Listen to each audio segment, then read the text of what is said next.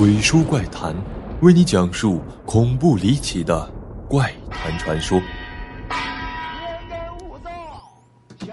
本节目由喜马拉雅 FM 独家播出。大家好，我是鬼叔。你知道中元节吗？每年的农历七月十五都是中元节、祭祖节，佛教也称之为盂兰盆节。而在民间，则流传七月半鬼门开的说法。易经里，七是一个神秘莫测的数字，是复生之数，反复其道，七日来复，天行也。七是阳数，天数。当天地之间的阳气绝灭之后，经过七天轮回复生，这是天地运行之道，阴阳消长循环之理。七月半，原本是上古时代民间的祭祖节。古时人们对于农事的丰收，常寄托于先祖的庇佑，而被称为中元节，则是源于东汉后道教的说法。道教有三元说：天官上元赐福，地官中元赦罪，水官下元解厄。这一时期的中元节是祭祖节，核心是敬祖尽孝。后世时代变了，开鬼门关的思想逐渐分流出来，鬼节的说法。据说中元之日。地宫打开地狱之门，也是地狱开门之日，众鬼都要离开冥界，有主的鬼回家去，被人遗忘了的就游荡人间，徘徊在各处找东西吃。在过去，中元节不仅具有敬祖敬孝的重要精神内涵，在世俗层面，民间的参与度很高，是一个隆重而热闹的节日。时间到了二十世纪五十年代，中元节的丰富内涵被误伤为了迷信。逐渐边缘化，直至销声匿迹。死亡是结束吗？遗忘才是。你所害怕的鬼，可能是别人朝思暮想的人；不被珍惜的传统节日，也同样可能是他国垂涎三尺与偷吃的珍宝。今天是中元节特辑怪谈协会板块，收录粉丝投稿的发生在身边的恐怖灵异事件，以下都以第一人称讲述，切记。千万不要夜里一个人看。我是个复读的美术生，今年又来一次让我压力倍增，索性分宿舍分到了一位画画挺厉害的小姐姐。这是她给我讲的故事。她说她是个早产的孩子，从小就能看见点别人看不见的东西，大概是什么？我想都知道。这事儿。大概还得是从她去黑龙江那边上学了解。她所在的学校宿舍是五层楼，唯独五楼不开放。同学说，五楼好像是发生过火灾之类的。火灾之前并没有人居住，火灾之后住在四楼的他们总能听到五楼的脚步声，几乎每晚都能听到。那天晚上，大家就轮流的讲鬼故事。女生嘛，胆子小很正常，偏偏就喜欢这些小故事。有几个胆子小的女孩子被吓得不敢回寝室，这个姐姐就说：“要不就留下来睡觉好了，明天上课也不耽误。”有几个女孩子就同意了，个别的还是回了自己的寝室。小姐姐的寝室里也有一个早产的孩子，能看到东西。那天晚上，他们一行人都过了很长时间都没睡着，姐姐那个室友就感到很不安，刚有了一点睡意，没多久。突然就听到有人砰砰砰的在敲门，小姐姐就说：“可能是刚才回宿舍的那几个女孩子又回来了吧，要不给他们开个门好了。”开了门之后，外面并没有人，大家顿时就炸毛了，又睡不着。小姐姐就一直的安慰他们，结果屋子里的灯突然莫名其妙一闪一闪的，堪比恐怖片的氛围。再后来，女孩子们也就慢慢的安静下来。因为小姐姐跟那个早产的女孩子紧挨着床位，半夜的时候，他就看到那个女孩子坐了起来，半坐起来那种。不过，小姐姐也没太在意，大家也就这样慢慢睡着了。没过多久，宿舍的门又一次响了起来，女孩子一个个迷迷糊糊的看着对方，谁也不敢去开门。但是最后还是去开门了。刚开门，就有一个白色的影子顺着楼梯上去了。他们的宿舍正对着楼梯口。第二天晚上，有个胆子大的女生听说这些事之后，说想去五楼看一下。她一直都不信那种东西的，结果她拿起来一个刚买的小镜子时，镜子从中间碎了。隔天早上起床时，小姐姐在化妆，镜子居然也是那样子碎了。再后来，小姐姐就转学了，直到现在，她的枕头底下还压着符来着。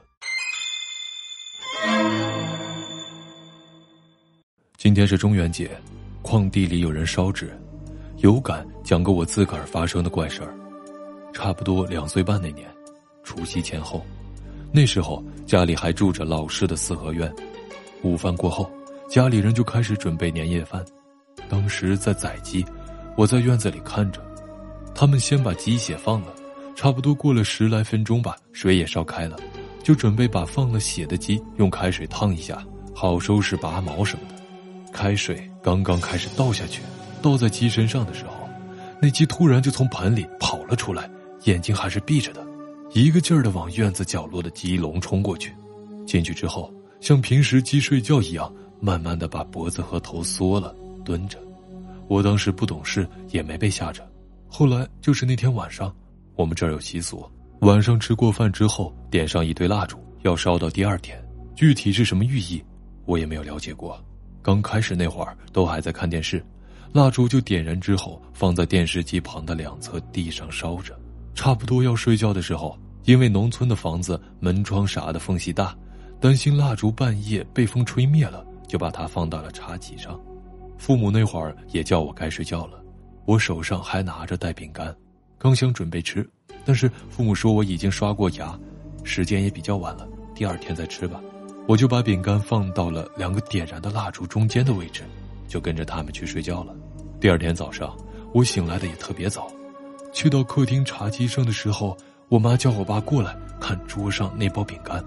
当晚睡之前，我明明是放在两个蜡烛的中间，虽然第二天醒来的位置没变过，但饼干很奇怪的从中间的位置有燃烧过的痕迹。我那会儿虽然不懂事，但觉得很是怪异。饼干的两边放着的是蜡烛，为什么唯独在饼干包装的正中间有燃烧的痕迹，而且是向两边扩开的？全家人都觉得不理解。第二天早上，大年初一去了一趟早市。我妈给我买了一些烟花手持的那种，晚上吃过饭燃放的时候，可能也是我握持的方式不对，火药全部往我的手腕位置喷了出来，很严重，外套加毛衣全部被火药烧了，和肉粘在一起，连续治疗了半年多才好的差不多。九九年的我，如今已经二十三了，手上那烧过的疤到现在还能清楚的看得见。以前小时候在老家，那时我们家亲戚被入室杀害了，我还小，就跟着外婆去办理丧事。我妈小孩子贪玩，就跑进房间里面。那时我记得亲戚是在二楼被杀害的，我在一楼，一楼的架子上面有很多的玩具，我就去拿着玩具在玩耍。玩着玩着就听见有人踩楼梯的声音，但是楼梯就在柜子边上不远。那时的楼梯还是木做的，直上直下。楼梯没有拐角处，一眼就可以看到二楼的楼梯口，而且他家就两层楼，没有三楼，就一个楼梯。但踩楼梯的木板声音，就是楼梯传来的。当时我的心里特别的害怕，我从小都害怕鬼啊什么的，我就往门口跑，但门不知道是谁给关了，我就大声的哭喊着开门，双手不停的敲打门。后面隔了一会儿，办理丧事的大叔他们把门打开了。后面的事，就不太记得清楚了。那时候我爸妈都在外地打工，我是住在外婆家里的。过了几天，外婆说今晚要去空地上烧纸，我就在门口坐着，看着外婆在空地上烧纸。我问外婆烧纸干嘛，外婆说今天是头七，死了的亲戚要回家来看望。我说怎么回来？当时小不懂这些，就一个劲儿的问。外婆说走回来。于是我特别的好奇，就坐在家门口看着。当时天已经黑了，外面一片漆黑。不知看了多久，我隐隐约约的看见马路上一个穿白色衣服的人向我们家走来。当时没怎么注意，也许是附近的人回家呢。但越看越不对劲，天已经特别的黑了，在路上不打手电都不怎么看得清路。而那白衣人一直在往我们家走，但位置没有变过。我就叫外婆出来看看，有人来我们家了。没一会儿，外婆出来了，问我哪里来人了。我说路上呢。我和外婆望去，远处的路上黑黑的，什么都没有，也没有一点的亮光。刚才的白衣人也不见了。外婆问我哪里有人啊？我说刚才那里还站着一个白衣人，一直往我们家走呢。我外婆当时就脸色一变，抱着我进屋里让我睡觉。后面我长大一些才知道，亲戚去世时穿的，就是白色的衣服。一二年七月份放暑假的时候，我和我弟在老家的奶奶家玩，我爸他们也休假回来，一家人吃完晚饭之后，那一天可能玩的累了还是什么，或许是想早点开空调，我很早就上床睡觉了。但是，我睡觉的时候做了一个怪梦，梦里我是第三人称飘着的，我就看着下面黑茫茫的一片中，一个人用刀在用力的劈砍什么。我好奇心重，就飘了下去，想看看那个人到底在干什么。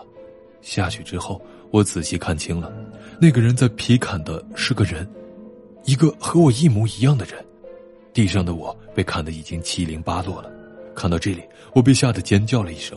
然后那个砍人的人慢慢的转过头来，脸对着我，却也是一张和我一模一样的脸，还在对着我阴森森的笑。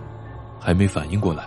我就变成了满身是血、握着刀的第一人称，也就是说，那个在劈人的、被劈的都是我自己。我在梦里看见了自己在地上劈着自己的尸体，然后第二天醒来，据我妈说，当时她进我房间就看见我跪在床上，左手好像是握着什么东西在挥，右手就像在死死的摁着什么一样，就像中邪了，眼睛睁着，眼神阴狠。我妈说。我当时的眼神，不像是一个十二岁女生该有的阴狠眼神。最后是我奶奶拿了神台观音像瓶里栽的柳条抽了我一下，我就又昏睡过去了。一晃十年过去了，这件事一直让我心有余悸。事情发生在我三四年级左右，外婆从乡下回来，来我家帮我妈妈做饭。他们在厨房说话声很大，我就听到了。外婆很神秘的对我妈妈说：“乡下的张三死了。”张三是一个中年女人，死得很离奇。她和她的女儿去田地里除草时，天突然沉了下来，并且开始打雷。张三看着天要下大雨，就让女儿赶紧的回家拿两件雨衣来。女儿答应了，转身就走。就在这时，天上突然劈了一个大雷，女儿被吓了一跳。再转过身来，却惊讶的发现母亲不见了，身后空无一人。女儿回家里拿雨衣，也没有看见母亲，她就这样离奇失踪了。人们到处找也找不到。过了一晚上，早上起来，人们发现张三他被吊在房檐上，已经死了。他的身体发黑，身上居然写满了看不懂的字，密密麻麻。我当时觉得很恐怖，还将这件事问过我外公。我外公说，身上的字可能是雷劈了之后的伤痕，人们看不懂就觉得是字。后来过了很长的一段时间，我想起这事儿，还再次向我妈妈和外婆提起，以求证实。但奇怪的是，他们全部都像是第一次听见一般，完全不记得有，并否认说过这件事。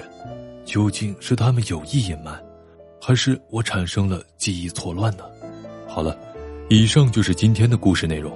如果你也有无法解释的故事，欢迎私信投稿。本期结束，我是贵叔，点赞、收藏和留言都是对我最大的支持。下期不见不散。